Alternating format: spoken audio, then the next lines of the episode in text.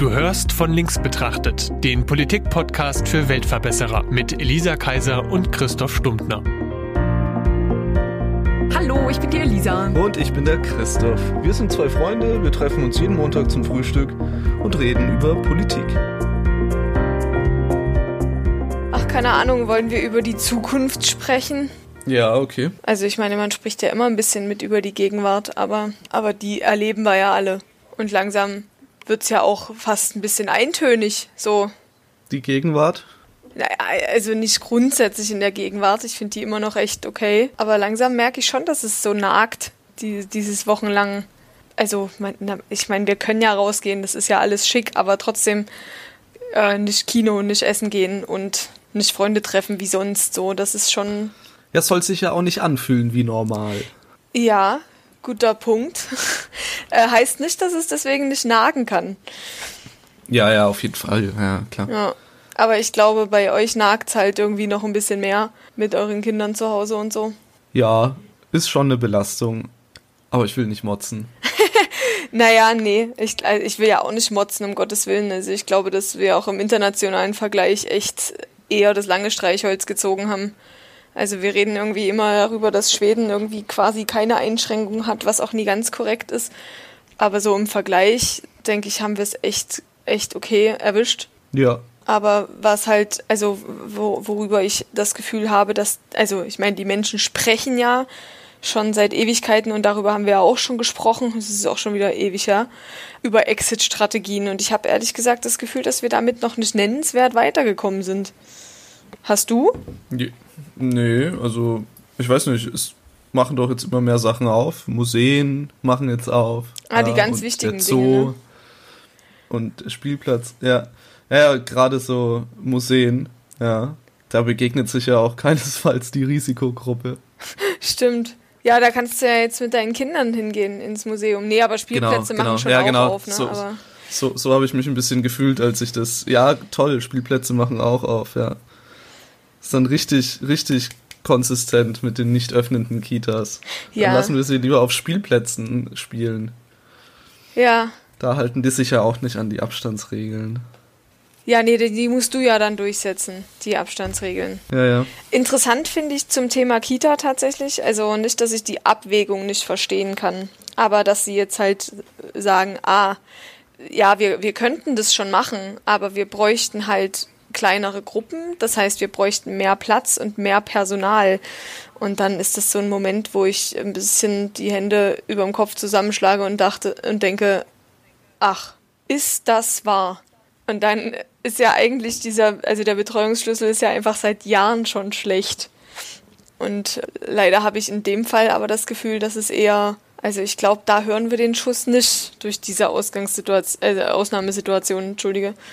Weil ich glaube, sobald das vorbei ist, gehen wir trotzdem wieder in kleine Gruppen und bezahlen unsere Kita-Angestellten schlecht. äh, ich hoffe nicht. Große Gruppen. Habe ich kleine Gruppen gesagt? Ich meine große Gruppen. Ja, ich hoffe das auch nicht. Hast du, hast du was, worauf sich diese Hoffnung fußt, außer Hoffnung? Nee, ich glaube auch ehrlich gesagt nicht an so ein Vorher-Nachher-Denken. Hm. Ich finde es total witzig, dass so viel von vorher und nachher und jetzt währenddessen und so geredet wird aber die Zeit wird sich nicht so aufteilen lassen, mhm. so einfach. Also man kann ja jetzt nicht sagen, jetzt ist Corona vorbei, deswegen machen wir jetzt mit irgendwas weiter oder so. Ich glaube, wir lernen gerade was, nämlich dass es irgendwie systemrelevante Dinge gibt. Ich habe schon den Eindruck, dass sich insgesamt stärker verfestigt, dass dass es uns doch irgendwie ziemlich gut geht und was wir nicht eigentlich in, für einen reichen Luxus leben. Mhm. Also ich habe jetzt sehr viel mit dem Thema irgendwie auch zu tun gehabt in den letzten Wochen. Es gab journalistisch nichts anderes zu tun, als quasi überall mal zu gucken, wie es den Leuten eigentlich geht. Ja. Und das bedeutet irgendwie, dass ich auch in sehr vielen Branchen äh, unterwegs war und mit den, mit den Leuten halt gesprochen habe, zumindest beispielhaft, ne? In, in nicht mit allen. Und mir ist auch da aufgefallen, dass es erstens dieses Vorher-Nachher-Denken gar nicht so sehr gibt, wenn es rein um die Erhaltung des Unternehmens oder der Branche geht, hm.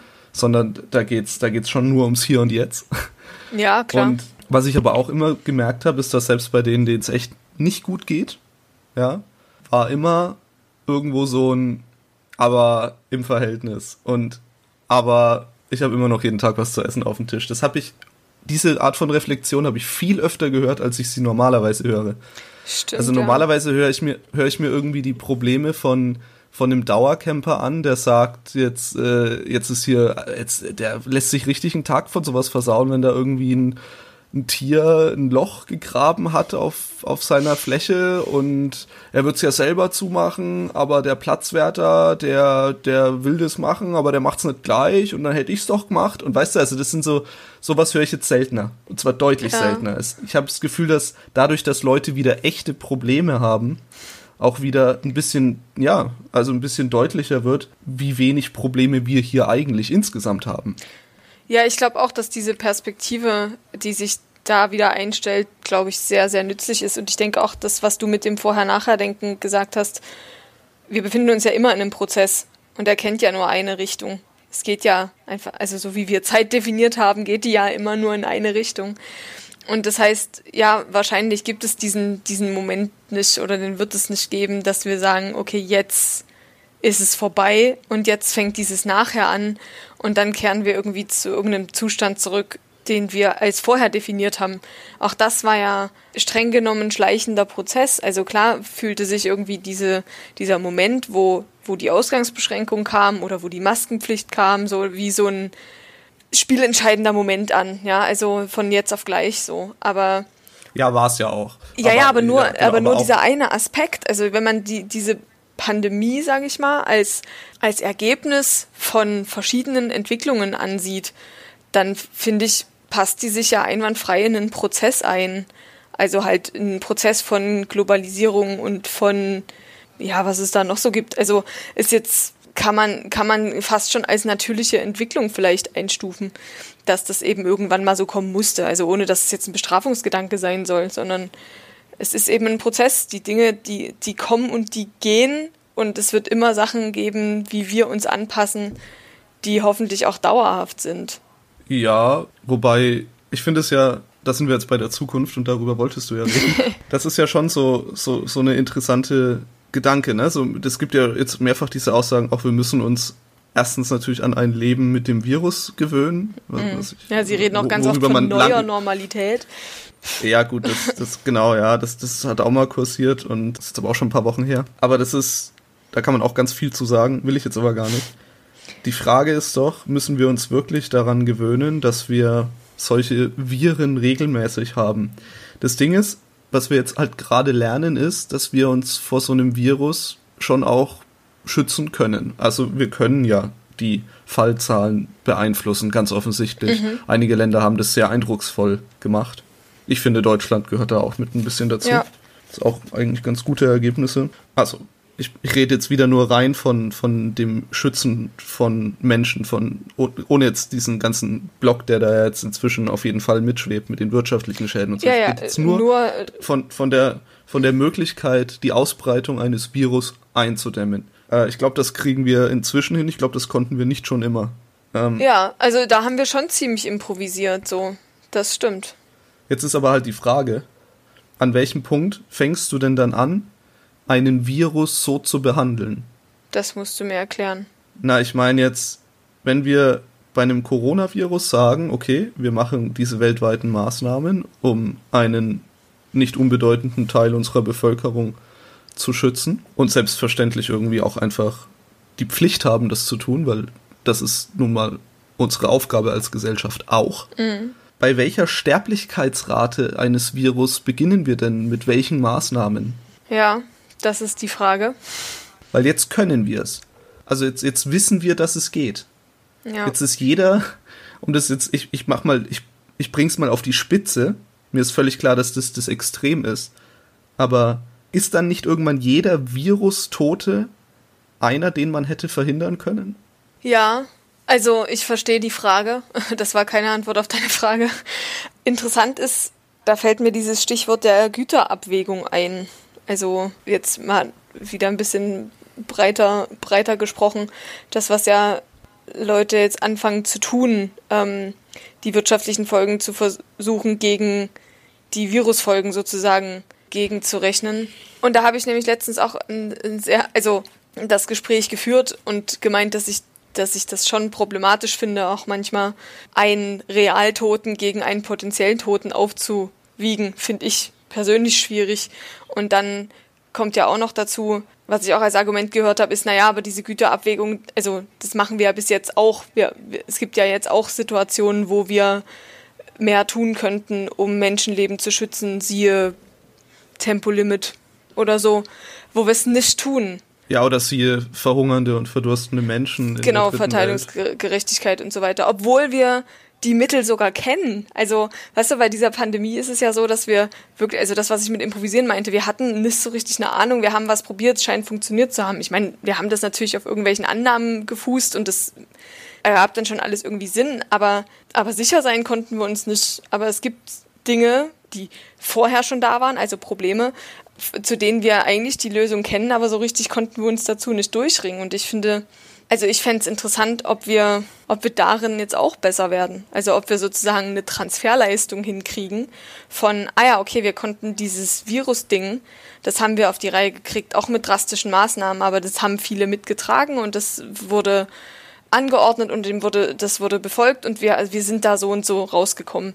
Ja, und wir sind ja immer noch an dem, auch wenn jetzt die Berichterstattung natürlich stark in die Richtung dieser ganzen Öffnungsdebatte und jetzt gibt es in Berlin diese Proteste, die nicht erlaubt sind und so und es spitzt sich jetzt ja auch äh, und Hamburg. Ja, aber ähm, es war auch 1. Mai. Ja, aber es gab ja trotz, es gab ja jetzt auch so, sag ich mal, ein paar Vorfälle da jetzt, die ja.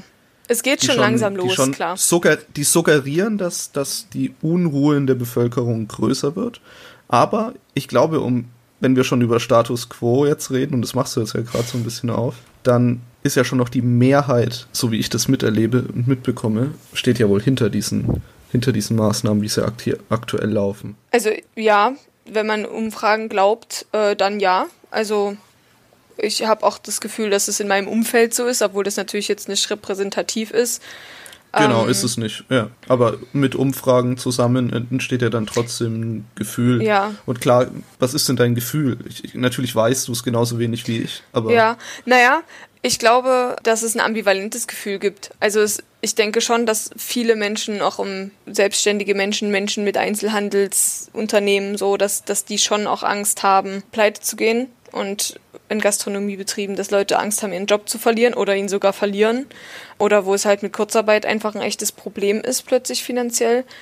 Aber man trotzdem, wenn man das große Ganze ansieht, sagen kann, naja, aber was willst du machen? Und so genau, habe ich so genau, ein bisschen das, das, Gefühl. Gefühl. Ne? Also das, es, ja, gibt die Leute brauchen das Ventil auf jeden Fall langsam. Sie müssen ja. auch mal sagen, so äh, hier, ne, das geht übrigens auf meine Kosten. Ja, das ist absolut, ein Problem. genau. Und ich glaube, das ist das, was sich jetzt auch anfängt zu entladen. Das ist auch das, was ich am Anfang gesagt habe. So, das langsam reicht's mir auch. Und ich kann es auch verstehen, dass dann Leute sagen, Alter, es geht echt nie, macht mal hier, macht mal da und kann es nicht bitte einfach vorbei sein. Und dass man sich dann an die Leute, die sich die letzten Wochen quasi um dich gekümmert haben und dir Handlungsanweisungen gegeben haben und dir gesagt haben, so musst du dich verhalten und dann ist alles gut, dass du dich natürlich an die wendest und sagst, bitte gib mir eine Lösung dafür, ist ja völlig natürlich.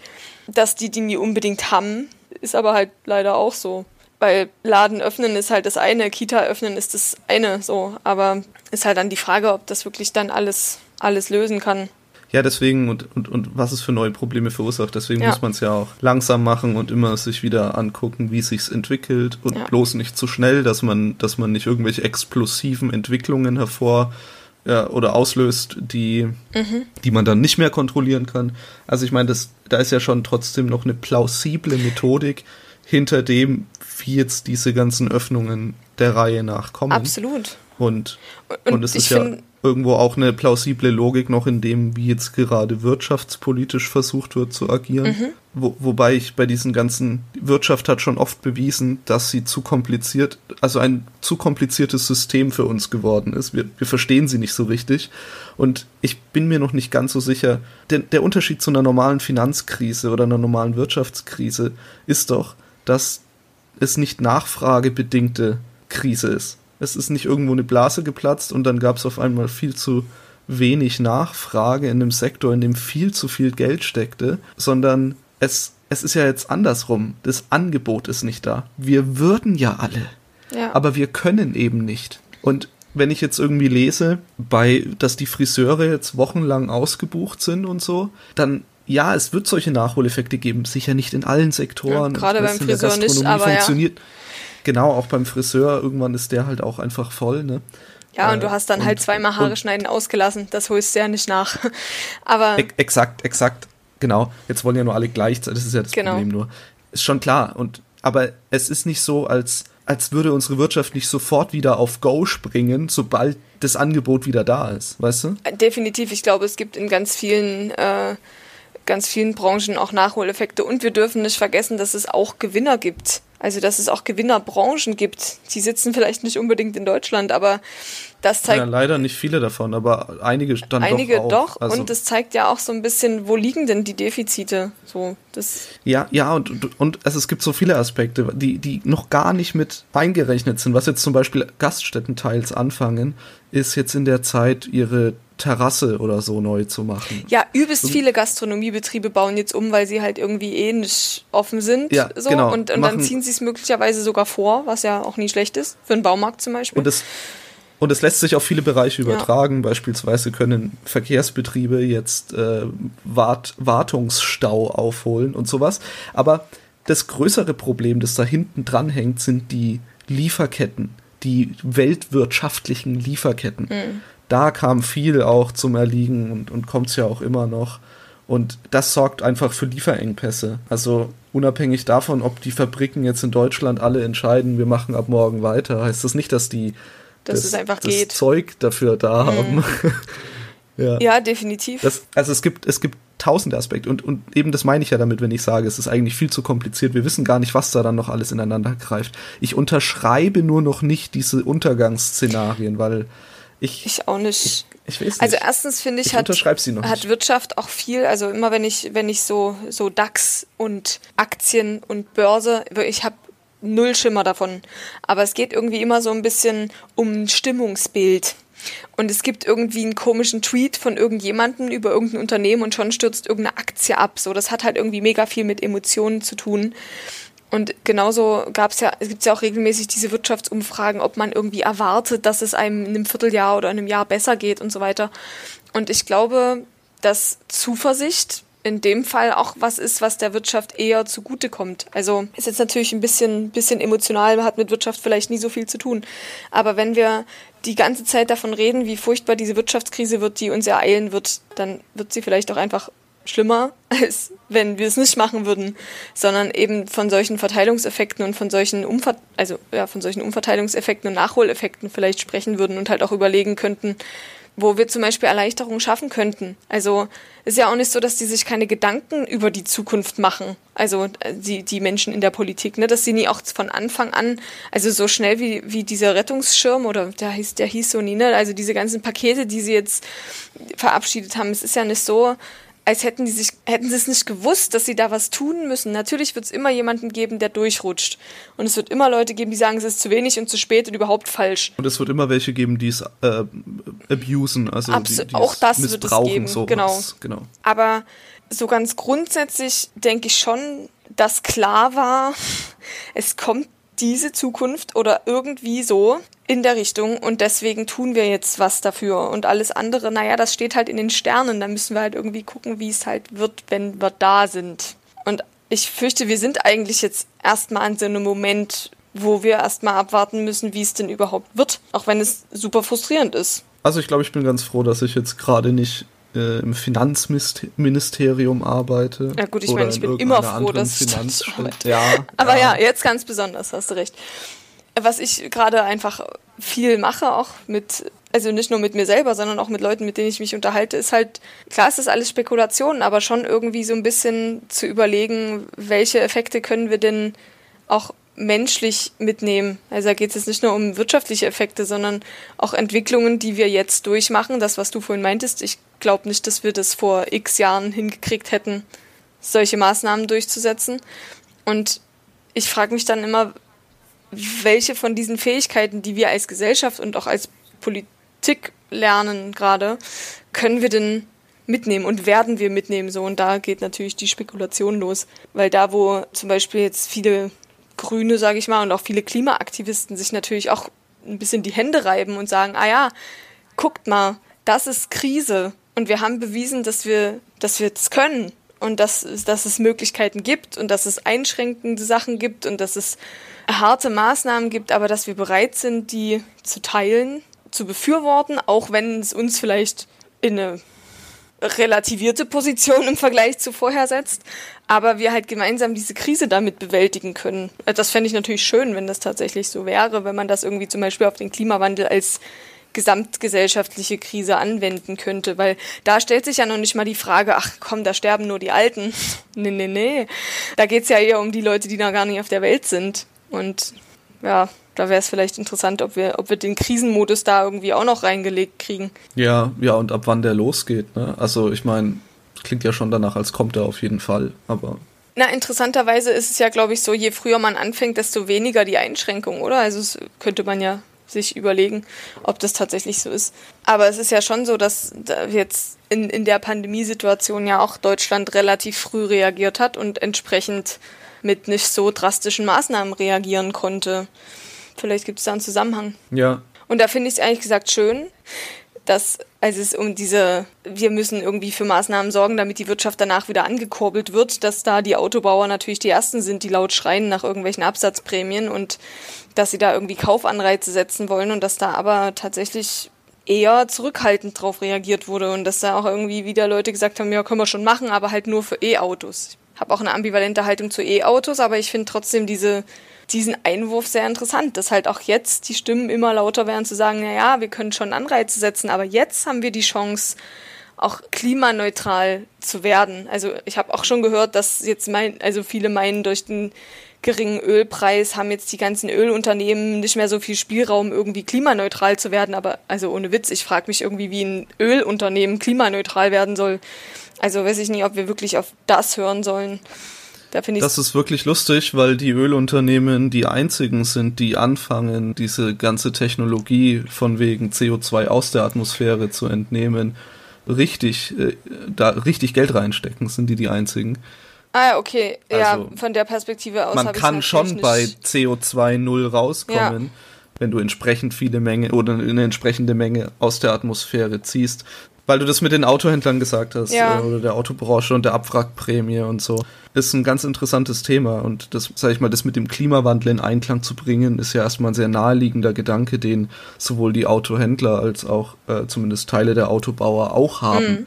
Es spielt aber noch ein ganz anderer Aspekt eine Rolle bei der Tatsache, dass auf die Abwrackprämie dann doch eher verhalten reagiert wurde, also auf den Vorschlag. Achso, ich meinte eine Weil, Absatzprämie, also dass es so eine Finanzspritzen so, gibt ja. zu, also so, hier okay. ähm, Verkaufsanreize, ähm, dass man, wie heißt das? Das heißt irgendwie anders. Aber dass man eben noch einen Zuschuss bekommt wenn man jetzt ein hm. neues Auto kauft und so, weil Abwrackprämie haben wir ja jetzt in einer ewig langen Studie festgestellt, dass es nicht gut war. Ja, wenn man halt dann Autos verkauft, die dann im Schnitt dann doch mehr verbrauchen. Ja, ähm, na, das war ja, ja, auch nur eine, eine Verschiebung. Also die Leute haben dann halt einfach alle ein Jahr eher ihr Auto verkauft und das war's. Dann haben sie aber das Jahr drauf ja nicht noch eins gekauft. Ja, ja. Ja, und es ist, was vor allem eine Rolle spielt, das sagen die auch, dass der typische Kunde, der ein Auto kauft, der hat halt jetzt nicht den größten Blumenstrauß an Problemen. Hm. In, in, in der Regel ist es, sind es wohl situierte Menschen. Also der ein neues Auto kauft vor allem, ne? Ja. Ja, und die sind ja die wichtigsten. Ja. Zumindest für die Autoindustrie. Ja, ja, genau. Das ist schon klar, ne? Ja. Das ist eben mit einer Abwrackprämie oder auch mit irgendwelchen Absatzprämien oder was auch immer für Subventionen, die man jetzt an den Autokäufer durchreicht, nicht getan. Ja wenn die Leute das Gefühl haben, sie können gerade wirtschaftlich solche Entscheidungen wie den Kauf eines Autos nicht treffen, weil es zu ungewiss ist, dann kaufen die auch kein Auto, wenn der Staat nochmal 3000 Euro drauflegt. Ja, irgendwie schon. Also das frage ich mich sowieso irgendwie bei, bei, diesen, bei diesen Prämien, ob es jetzt bei einem 40.000 Euro Neufahrzeug und das reicht ja für ein E-Auto noch nicht mal, ob dann wirklich 6000 Euro Zuschuss irgendwie den Unterschied machen. Aber wahrscheinlich ein anderes Thema. Ja, ich fand es trotzdem, dass es irgendwie in, in eine Richtung geht, die mir persönlich gefallen hat. Also, dass es eben jetzt losgeht, auch diese Debatte zu bereichern, zu sagen, naja, aber Wirtschaftsaufschwung, ja, brauchen wir dann schon wieder, aber eben nicht um jeden Preis und schon gar nicht um diesen Preis von, naja, wir haben ja jetzt ein halbes Jahr schön CO2 eingespart, da können wir das ja jetzt alles wieder rausblasen. So, das halt nicht. Das ist für uns natürlich ein Segen, dass wir jetzt irgendwie unseren Smog los sind und man manche Städte jetzt von oben wieder sehen kann, die man ewig nie von oben gesehen hat. Und dass, dass wir halt unsere Klimaziele aus Versehen doch noch erreichen, so. Das ist doch super. Aber das zu verspielen, fände ich halt super schade. Und es gefällt mir sehr, dass da jetzt gerade was in, in die Politik eingetragen wird, dass das ja offenbar nicht von allen gewollt ist, dass das verspielt wird. Das finde ich gut. Ja, auf jeden Fall. Es, ist, es, es zeigt ja mal wieder nur die Lebendigkeit so einer Gesellschaft. Dass es jetzt Protest auf der einen Seite gibt, ja, dass überhaupt so ein, so ein breiter Blumenstrauß an, an Meinungen dazu, ja. Mhm. Die Liberalen, für die ist das schrecklich, mhm. ja, weil, die, weil das Individuum beschränkt wird und, und das ist natürlich ein valider Punkt. Ja, auch. Ähm, und, und, die, und die Rechten finden es schrecklich, weil der Staat hier sozialistische äh, ne, Systeme einführt und ja, eine gesichtslose Exekutive ist, ist gruselig. Und wenn die alle Masken aufhaben, das kann bedrohlich aussehen und wirken. Und ich verstehe, was die damit meinen. Ja. Ich halte für eine überzogene Reaktion, aber ich halte es auch für eine überzogene Reaktion der Liberalen zu sagen, dass hier gerade unsere Freiheitsrechte alle. Alles in die Binsen äh, geht. Ja, ja, ja. Definitiv. Und, und die Pressefreiheit wird, wird übrigens auch eingeschränkt, um das mal kurz zu erwähnen. Wir wir kommen auch so gut wie nirgendwo mehr so richtig rein. Es ist viel schwieriger geworden, sich irgendwas direkt nahe anzugucken. Und das ist natürlich unbedingt notwendig, wenn du eine ernsthafte Berichterstattung machen willst. Stimmt, sonst bleibt es halt Hörensagen. Ja, genau, sonst kann der dir ja sonst was erzählen. Also, ich meine, ich habe kein Vertrauensproblem oder so, aber das, so funktioniert das. Ja, klar, also manche Dinge und, muss man halt angucken und, und auch mit und den in, Betroffenen reden und nicht irgendwie immer nur. Genau, und in, in Deutschland ist es noch relativ harmlos. Ich meine, geh mal in andere Länder, wie da jetzt die Pressefreiheit eingeschränkt wird, ne, weltweit. Das ist, das ist schrecklich, ja. was es da für Beispiele gibt.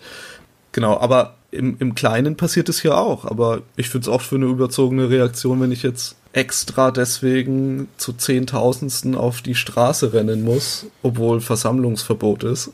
Ich reg mich ja schon ein bisschen über diese Linken auf, muss ich sagen. Ich, es, ist, es ist merkwürdig, weil dieser Podcast heißt auch von mich betrachtet. Was mich einfach an der Situation ärgert, ist, dass man gesehen hat an solchen Demos wie in Berlin oder in Hamburg, dass da links außen und rechts außen auf einmal zusammen auf der Straße steht. Weil es geht nämlich gar nicht mehr um irgendwie die, die menschenrechtlichen Ideale, ja, es geht gar nicht mehr um die Würde des Menschen ist unantastbar, sondern es geht um die Regierung ist scheiße. Ah. Und es sagt halt rechts außen und es sagt halt links außen. Und das ist so, ah, oh, es ist so unreflektiert extrem. Ja, ich glaube, von den, von den Demonstrationen habe ich tatsächlich irgendwie immer nur so einzelne Aspekte mitbekommen. Also genau, ganz grundsätzlich ist es schon so, dass wir demonstrieren dürfen, aber halt unter gegebenen Abstandsregeln und so. Und das Problem ist ja, dass auch die, die Demonstrationen vom 1. Mai halt einfach das nicht beachtet haben. Und so, also da gab es schon echt viele viele Verstöße ja. deswegen. Deswegen, also ich finde es halt genau, auch schwierig das ist aber auch zu sagen, wieder, ist auch wieder richtig, ist auch wieder richtig zu sagen, wir haben nun mal das Versammlungsrecht und wir müssen dieses Organ ja auch bewahren, um uns gegen den Staat wehren zu können oder vor allem um unsere Meinung auf die Straße und damit in die Gesellschaft zu tragen. Das ist essentiell wichtig und deswegen hat das Verfassungsgericht ja meiner Meinung nach auch vollkommen zu Recht entschieden, dass wir nicht einfach Demos nicht zulassen genau, dürfen. Genau, eben. Und das, ja? deswegen finde ich es total schwierig zu behaupten, dass wir aber wer da als erstes auf die Straße rennt, ist trotzdem klar, nämlich solche Vereine wie Pegida, und ja, links außen und rechts außen eben. Ja, naja, das können wir uns dann halt nicht aussuchen, ne? Versammlungsfreiheit, also die Demonstrationsfreiheit, wenn die gewahrt ist, ist sie gewahrt. Da kannst du dann eben nicht sagen, ah nee, aber die lassen wir schon eher zu Hause. Ja, deswegen belasse ich es ja auch bei genau. meinem persönlichen, ja, absolut. ich finde es nicht ich, gut, ich das, aber ich würde mich niemals dafür einsetzen, das zu unterdrücken, ja, weil definitiv. es gehört dazu. Ja, und es, es drückt ja auch das aus, dass es eben manche Probleme gibt, die eben nicht übertüncht werden durch Corona. So dass es eben immer noch, also dass es sowas wie Pegida und auch rechte Gewalt und auch linke Gewalt äh, oder unreflektiertes Denken auf beiden Seiten ja irgendwie immer noch gibt, auch wenn wir jetzt gerade irgendwie ein übergeordnetes Problem haben, sage ich mal. Ja. Ähm, was auf das man sich dann ja auch offensichtlich unter Umständen auch gar nicht einigen kann, ne? Also, dass es dieses übergeordnete Problem überhaupt gibt. Ach so, ja, ja, klar. Da, Und das ist ja dann das Problem. Also, die Unfähigkeit, sich darauf zu einigen, ist ja das erste Problem, was man hat, wenn man versucht, mit solchen Leuten zu sprechen. Die werten ja schon das Thema anders. Ah ja. Corona ist eben nur ein, eine Grippe. Und wir haben kein Menschenrecht auf Unsterblichkeit. Und solche Dinge hörst du dann da. Da geht's um ein völlig anderes, es ist ein anderes Weltbild, mit dem du da konfrontiert bist. Da ist nicht, wir haben ein übergeordnetes Problem. Ja, stimmt, Diese. Leute, die dieses übergeordnete Problem so definieren wie du, das ist dieser meiner Meinung nach immer noch breite Block Ja. in der Mitte, der nicht auf die Straße rennt, sondern der sich daheim ein bisschen ärgert und sich ab und zu vielleicht mal auch auskotzen muss. Weil es gerade echt heftig ist. Aber irgendwie, wie du am Anfang schon gesagt hast, mit so einem übergeordneten Gefühl dafür, dass, dass das alles irgendwie noch eine Plausibilität hat. Ja, das finde ich ein gutes Stichwort, weil was mir nämlich auch total gefällt und was ich auch hoffe, was wir in, in die Zukunft mitnehmen, ich habe das Gefühl, wir fragen ja jetzt gerade in der Politik ganz viel so Virologen. Ja, plötzlich kennt irgendwie jeder irgendeinen Virologen. Und es gibt so öffentlich-rechtliche Sender, die, die sozusagen ihren Hausvirologen haben. Und dass wir halt jetzt, also nicht jetzt, sondern dass wir halt Experten einbinden, die wissenschaftlich argumentieren und daraufhin die Politik dann halt abwägt mit anderen Informationen, die sie haben und eine Entscheidung trifft. Und ich habe das Gefühl, dass vielen Menschen diese Abfolge irgendwie neu ist. Und dass es auch Menschen gibt, die das total bescheuert finden, dass wir jetzt die Virologen so abfeiern dafür, dass sie irgendwie nur ihren Job machen.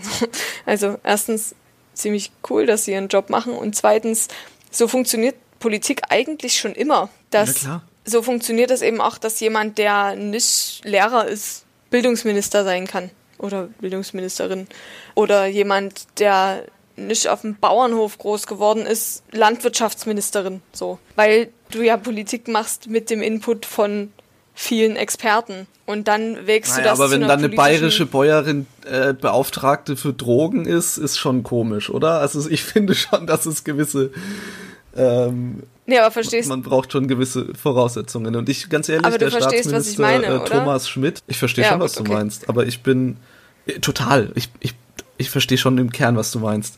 Aber ich bin ein, ein kleiner Fan davon, wenn Politiker in dem Bereich vielleicht schon mal ein bisschen was gemacht haben oder da zumindest die Leute kennen, die Art kennen, die definitiv, Ja, also ich ein bisschen Gespür dafür Ich haben. bin sowieso total für Technokratie. Also ich finde das super. Nee, nee, nee. Ich Ja, nicht, nicht komplett so, aber es ist schon schön, wenn die eben ein bisschen Ahnung davon haben.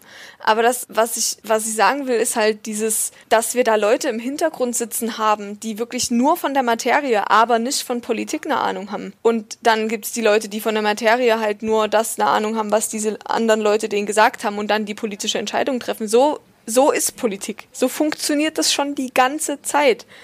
Ich habe das Gefühl, Genau. dass es jetzt aber das also vielleicht geht's nur mir so, aber dass es das erste Mal transparent so ist, mit auch dass es mit allen Problemen daherkommt, weil was nämlich diese ganzen Wissenschaftler nicht sind, sind demokratisch legitimiert. Die sind alle super schlau und haben studiert und so. Aber demokratisch legitimiert sind eben die Entscheidungsträger. Und das finde ich total wichtig. Und ich finde es total schön, dass wir jetzt eine Transparenz haben, was diese Experten angeht. Wir sehen die jetzt, wir können denen zuhören, wir können uns über die informieren, wir können diesen, den Hintergrund auschecken von denen und sie dann einstufen für uns, ob wir das für voll nehmen wollen und ob wir das gut finden, dass die auf die hören oder nicht. Und ich habe das Gefühl, das konnte man sonst nicht. Was weiß ich denn, wer in irgendwelchen Ausschüssen sitzt und wo der herkommt und was die studiert hat und was da noch irgendwie für ein wirtschaftliches Interesse dahinter sitzt. Hatte ich vorher keine Ahnung. Ja, aber das, naja, aber das passiert, also das ist nicht transparenter als sonst, aber was es auf jeden Fall ist, ist öffentlich, öffentlichkeitswirksamer als sonst. Das liegt aber einfach daran, dass die Öffentlichkeit es eben wissen will. Du kannst, und es wird ja auch gemacht, in jeder Pressekonferenz findest du ein Kamerateam. Gut, die zeichnen vielleicht bei ganz kleinen Sachen nicht alles auf, aber das, da bist du schon mal dabei. In die Ausschusssitzungen, das sind, das sind Teile auch öffentlich. Ja. Aber Ähm, klar, stimmt, die sind natürlich du, jetzt du medial kannst dir das, so du kannst ja dich mit, du kannst dich ja mit in den Landtag setzen, wenn die ihre Beratungen oder in den Bundestag setzen, wenn die ihre Beratungen haben. Die haben ja ab und zu auch so Termine, wo dann extra der der, der Landtag oder der Bundestag oder die entsprechenden Abgeordneten nur so eine informiert werden und Fragen stellen können an Experten. Das Ah, passiert ja, ja, okay. auch regelmäßig. Das, das sind ja alles Prozesse, da könntest du schon dabei sein, da könntest du schon diese Transparenz haben. Aber es passiert nicht, keiner ist für dich dabei, weil es nicht genug Leute interessiert. Ah. Aber wenn es dann eben alle interessiert, und das tut's bei Corona Hm. nun mal, dann halten halt 700 Kameras auf, auf die Pressekonferenz drauf und es wird von sieben Sendern live gestreamt und die anderen 20 stellen sich's in die Mediathek und dann hast du auf einmal das Gefühl, boah, ist das jetzt eine Transparenz? Ah, krass. Ah, es lag doch an mir. Shit. Ja, es ist ein, es ist ein, es beweist mal wieder, dass unser Informationssystem gar nicht so schlecht ist. Also wir, ich, ich hatte das ja schon mal gesagt, ne, mit diesem, als da ging es darum, dass, dass man Panikmache der Presse vorwirft. Ja. Das ist einfach, das ist ein sensibles Organ, diese Presselandschaft. Die reagiert schon auf Dinge, die in den Fokus rücken. Die rückt nicht in den Fokus, sondern sie reagiert dann drauf und zeigt uns das. Ja. Und, ich, und nichts anderes hatte ich da jetzt das Gefühl. Nichtsdestotrotz stimme ich dir zu, weil viel Digitalisierung ja auch mit Transparenz einhergeht. Und es ist immer hilfreich, wenn jetzt alle Bescheid wissen, dass man solche Pressekonferenzen ja eigentlich auch von sich aus online streamen könnte.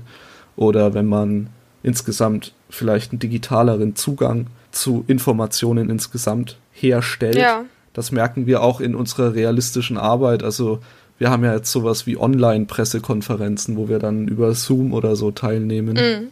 Das geht auch. Ja, das ist übrigens schrecklich. Also das ist auch einer, gleichzeitig so schön das ist, einer der Punkte, die natürlich total doof sind, weil du bist ja eben wieder nicht mehr vor Ort. Es ist was anderes, wenn Ja, du mit definitiv. jemandem nochmal anders, wenn, wenn du mit dem nochmal in Persona reden kannst und und es ist auch was anderes, wenn man mit Leuten redet und das Mikrofon nicht an ist. Ja. Also ich, ich weiß, das ist irgendwie eine komische Aussage so als Journalist, aber da erfährt man trotzdem nochmal andere Sachen. Und das liegt gar nicht daran, dass da irgendwie dann verschwiegene Sachen erzählt werden, sondern Menschen verhalten sich, wenn ein Tonaufnahmegerät läuft, einfach anders. Also habe ich noch nie erlebt, dass das nicht so wäre.